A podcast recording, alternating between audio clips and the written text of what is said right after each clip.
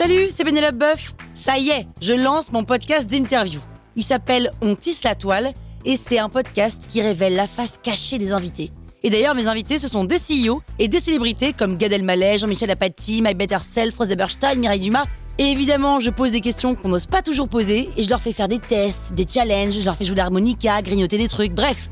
Rendez-vous sur On tisse la toile pour découvrir une interview tous les lundis. Ciao sur. La ferme des animaux. Ouais, c'est euh, c'est en dehors de Paris, ça, non? Vous écoutez Krusty Book, le podcast qui résume les livres en vous spoilant le hook.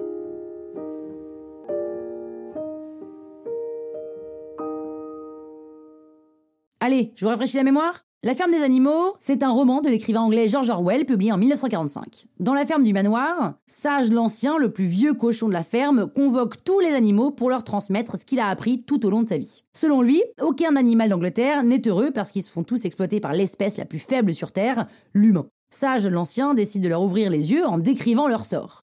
Les animaux mènent une vie laborieuse, courte et tragique. Mais ils peuvent mettre fin à cette injustice. Il suffit juste de se débarrasser des humains. Et alors, il motive tous les animaux à se soulever contre le fermier Monsieur Jones. Trois jours plus tard, Sage l'Ancien meurt paisiblement dans son sommeil, ce qui est quand même bizarre pour un cochon, mais bon, soit. Et un soir, Monsieur Jones rentre saoul du bar de la ville et se couche sans penser à nourrir les bêtes. Le manque de nourriture provoque la colère des animaux qui s'attaquent à Jones et aux ouvriers et ils les font fuir de la propriété. La ferme est renommée la ferme des animaux. Alors assez vite, hein, deux cochons, Napoléon et Boule de Neige, sont nommés dirigeants et élaborent un système politique appelé l'animalisme. La vie s'organise, mais des problèmes se posent déjà. Certaines portions de nourriture sont détournées au profit des cochons qui commencent à avoir des privilèges. Le fermier, accompagné de deux voisins, tente de récupérer sa ferme, mais les animaux se sont préparés et réussissent à les chasser. Bilan, un mouton tué.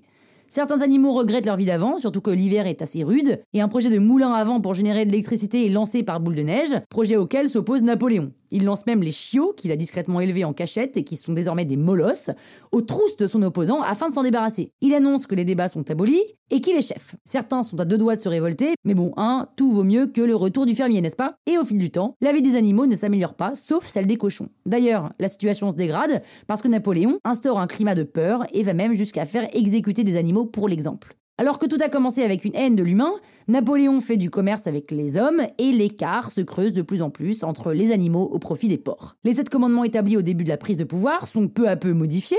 Par exemple, aucun animal ne tuera un autre animal devient aucun animal ne tuera un autre animal sans raison valable jusqu'au jour où il n'en reste plus qu'un. Et là, tous les animaux sont égaux, mais certains sont plus égaux que d'autres. Le livre se termine sur une assemblée humaine et porcine, d'où les autres animaux se trouvent écartés. Lorsqu'ils regardent par la fenêtre, ils s'aperçoivent qu'ils n'arrivent plus à différencier les porcs des humains. Ce roman, c'est quoi? C'est une satire de la révolution russe de 1917, avec la montée en puissance de Staline sous la forme d'une allégorie. George Orwell écrit cette phrase au sujet de son roman j'ai simplement essayé de dire, vous ne pouvez pas avoir une révolution si vous ne la faites pas pour votre propre compte. Une dictature bienveillante, ça n'existe pas. C'est drôle, grinçant, intelligent, mais ça fait quand même un peu flipper, hein, parce qu'on reconnaît plus largement le pouvoir dont abusent tous ceux qui en ont. Bah voilà, maintenant vous pouvez faire croire que vous avez lu le bouquin. Croustille, hein? La toile sur écoute. Mom deserves the best, and there's no better place to shop for Mother's Day than Whole Foods Market. They're your destination for unbeatable savings, from premium gifts to show-stopping flowers and irresistible desserts. Start by saving 33% with Prime on all body care and candles. Then get a 15-stem bunch of tulips for just $9.99 each with Prime. Round out Mom's menu with festive rosé, irresistible berry chantilly cake, and more special treats. Come celebrate Mother's Day at Whole Foods Market.